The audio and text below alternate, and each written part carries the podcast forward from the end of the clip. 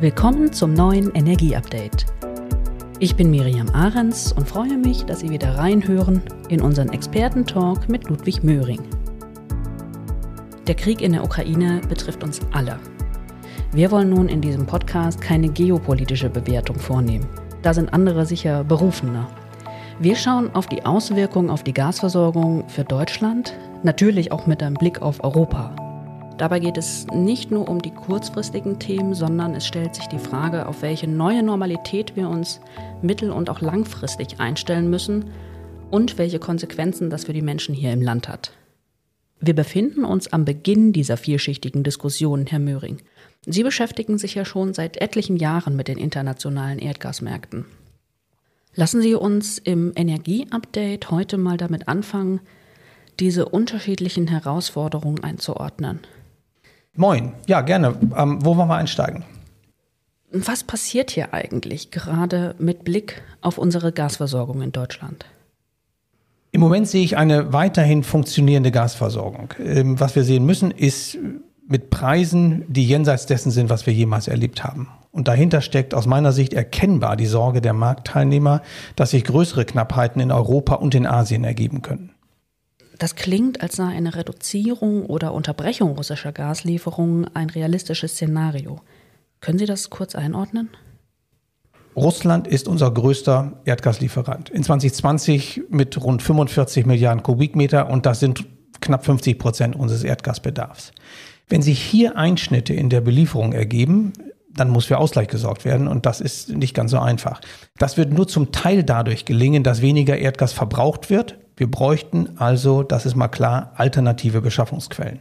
Was wird also passieren, wenn es kurzfristig zu erheblich geringeren Bezügen aus Russland käme? Unsere Alternativen sind meiner Ansicht nach relativ schnell beschrieben.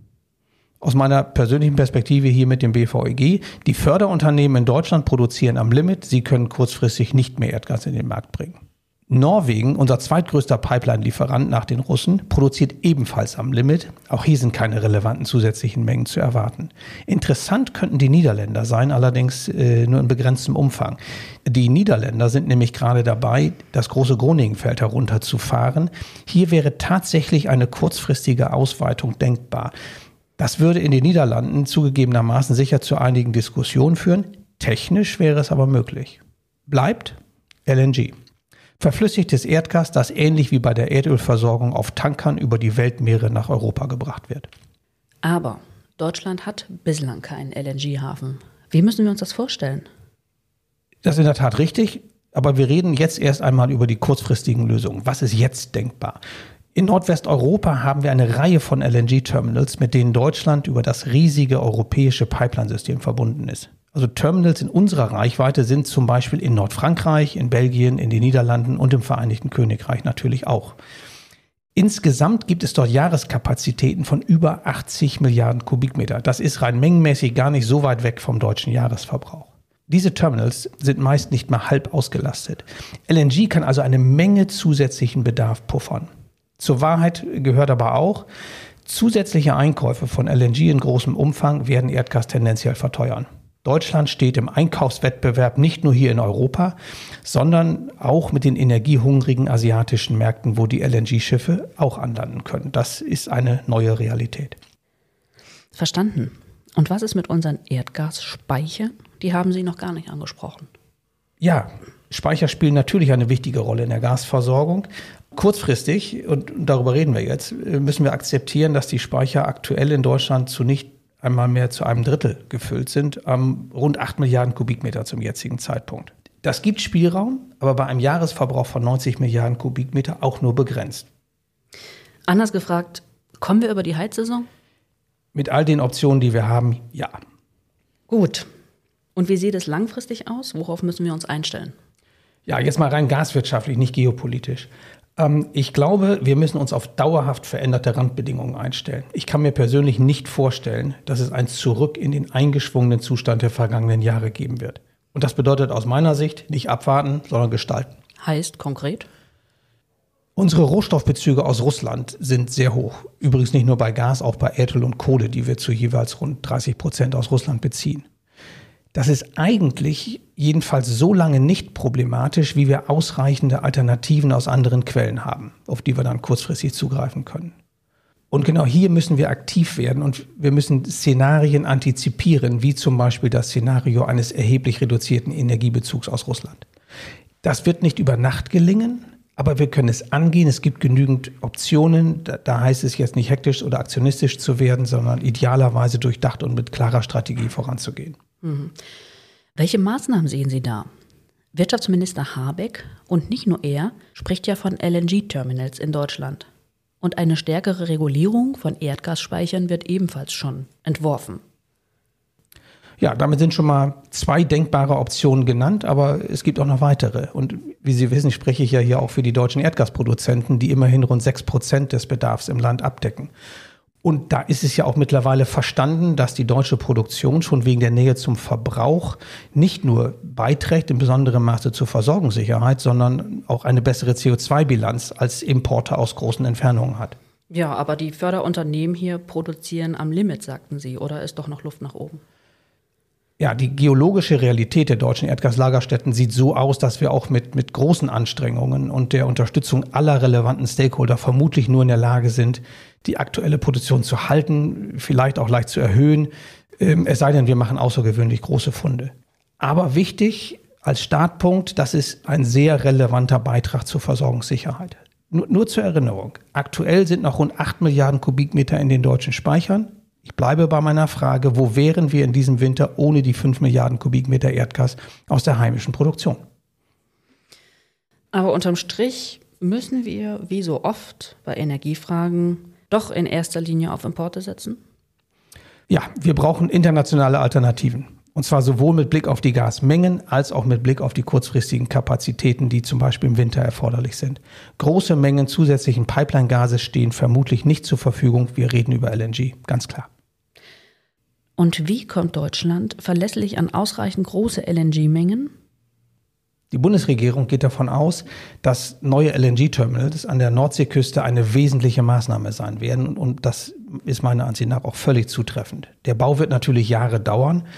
Ähm, und diese Terminals sind dann, das, da sind sich, glaube ich, auch alle einig, zugleich auch kompatibel für die zukünftige Wasserstofflieferung auszulegen. Und daneben wird es eine wichtige Aufgabe der deutschen Erdgasimporteure sein, LNG-Mengen zu sichern, die langfristig zu Marktkonditionen in Deutschland zur Verfügung stehen. Denn machen wir uns nichts vor, ich kann neue LNG-Terminals bauen, wenn die nicht ausgenutzt werden, helfen sie auch nicht. Und die Speicher? Brauchen wir nicht mehr davon oder jedenfalls mehr Regulierung? Nach meiner Einschätzung ist die Zahl und die Kapazität, die Gesamtkapazität der Erdgasspeicher in Deutschland ausreichend. 24 Milliarden Kubikmeter Speicherkapazität bei einem Verbrauch von rund 90 Milliarden Kubikmeter pro Jahr sind in Europa Spitze. Und vor dem Hintergrund, dass die vorhandenen Speicher aktuell nicht angemessen gefüllt sind, werden jetzt regulatorische Eingriffe diskutiert. Ja klar, man will ja höhere Speicherstände sichern. Ja, in der Tat. Die Lösung liegt allerdings meiner Ansicht nach nicht immer unmittelbar auf der Hand. Und, und je nach eingesetztem Instrument mag das durchaus kostspielig werden, ohne automatisch einen großen Beitrag für die Versorgungssicherheit zu haben.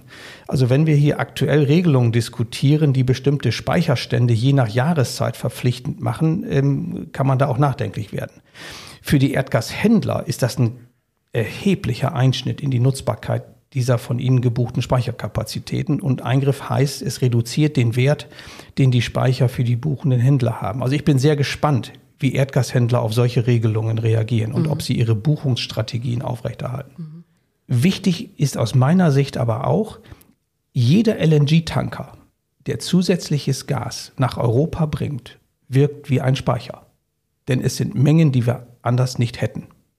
Man muss also genau schauen, welche Verpflichtungen bzw. welche Optionen man Händlern auferlegt, die notwendigen Mengen in den Markt zu bringen. Und ich glaube, hier gibt es noch einigen Gesprächsbedarf.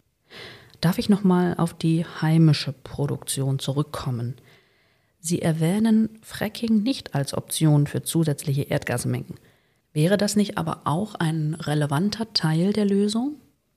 Fracking ist in Deutschland seit Jahren weder politisch noch gesellschaftlich noch rechtlich denkbar. Das haben die Erdgasproduzenten hier im Land verstanden und das respektieren sie auch. Und von uns wird daher das Thema auch nicht angefasst. Ändern wir mal die Perspektive. Für die Politik ist diese Situation unglaublich schwierig. Und ich meine jetzt allein die gaswirtschaftlichen Elemente. Was müssen die Verantwortlichen in puncto Erdgasversorgung jetzt im Auge behalten? Ja, zunächst mal glaube ich, dass die Herausforderungen, die wir jetzt haben, sich nicht alleine vor dem Hintergrund des Krieges in der Ukraine stellen. Sie erhalten nur neue, zusätzliche und, und, und tatsächlich auch gravierende Schwerpunkte. Die historisch gewachsene Erdgasversorgungsstruktur für Deutschland wird sich ändern. Und entsprechend kann ich die Diskussion über zusätzliche Infrastruktur für LNG-Importe auch nur unterstützen. Aber Energieversorgungssicherheit wird ohnehin zu einem zentralen Thema werden. Denn der Umbau der Energielandschaft, zum Beispiel infolge des Ausstiegs aus Atomkraft und Kohleverstromung, erfordert erhebliche Eingriffe in bestehende Strukturen. Und diese müssen integriert mit den Maßnahmen zum Klimaschutz konzipiert werden. Die Zukunft beginnt jetzt und Erdgas spielt darin aus meiner Sicht als Brückenenergie eine sehr bedeutsame Rolle. Ja, Teile der Politik sehen das aber sicher komplett anders und fordern, den Erdgasverbrauch jetzt erst recht und schneller zu reduzieren als ursprünglich geplant. Ist das nun der Anfang vom Ende des Produktes Erdgas in Deutschland? Ja, solche reflexartige Überlegungen sind in dieser Situation ehrlich gesagt gut nachvollziehbar. Aber nehmen wir das Gesamtbild. Schon aus Klimagesichtspunkten werden wir eines Tages aus der Erdgasnutzung aussteigen, klar. Die Geschwindigkeit, mit der erneuerbare Energien ausgebaut worden sind, hat bislang absolut nichts mit dem Beharrungsvermögen einer Erdgasindustrie zu tun, sondern alleine damit, wie sich die Erzeugung von erneuerbaren Energien und Infrastruktur entwickeln lassen. Fakt ist, und das ist auch die Aussage im Koalitionsvertrag, dass Erdgas auf absehbare Zeit unverzichtbar ist und diese Aussage bleibt richtig. Und so schnell lassen sich eben Energiestrukturen nicht verändern. Was heißt das und worum wird es jetzt vorrangig gehen? Es ist eine konsequente Befassung mit der Frage, wie die notwendigen Anpassungen der Erdgasversorgungsstrukturen für Nordwesteuropa gestaltet werden. Und parallel dazu wird es natürlich zu großen Anstrengungen im Zusammenhang mit dem Ausbau erneuerbaren Energien kommen. Wir brauchen beides. Und wir müssen es realistisch einschätzen, dass die Veränderungen, die jetzt auf den Weg gebracht werden, nicht zum Nulltarif zu haben sind. Und auch das ist sicher ein Element für die Abwägung der zu treffenden Maßnahmen. Und was ist mit der deutschen Erdgasproduktion? Sie hatten gesagt, unter optimalen Bedingungen kann diese gehalten oder vielleicht sogar leicht erhöht werden. Haben Sie konkrete Erwartungen an die Politik? Die Versorgungssicherheit mit Erdgas wird zu einer zentralen Frage der kommenden Jahre. Der Wert der Erdgasproduktion in Deutschland liegt nicht zuletzt in ihrem Beitrag zu genau dieser Versorgungssicherheit. Und auch insofern ist jetzt der Zeitpunkt aus meiner Sicht für einen Perspektivwechsel gekommen, gerade auch, auch in der Politik. Lassen Sie mich das zusammenfassen. Aus meiner Sicht sollten wir gemeinsam entwerfen, wie die Aktivitäten der Erdgasproduzenten fortentwickelt werden können. Und zwar immer im Einklang mit den geltenden Rahmenbedingungen, mit den bestehenden höchsten Umweltstandards und unter staatlicher Kontrolle.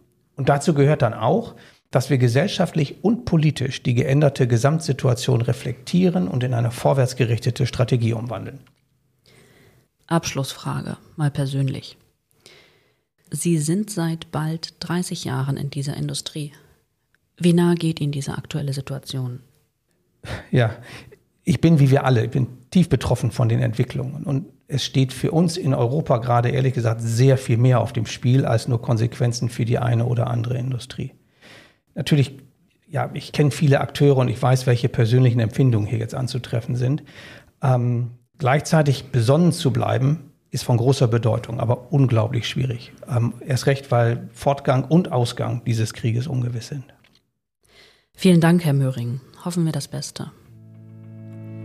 Ihnen, liebe Hörerinnen und Hörer, danken wir für Ihr Interesse am Energieupdate.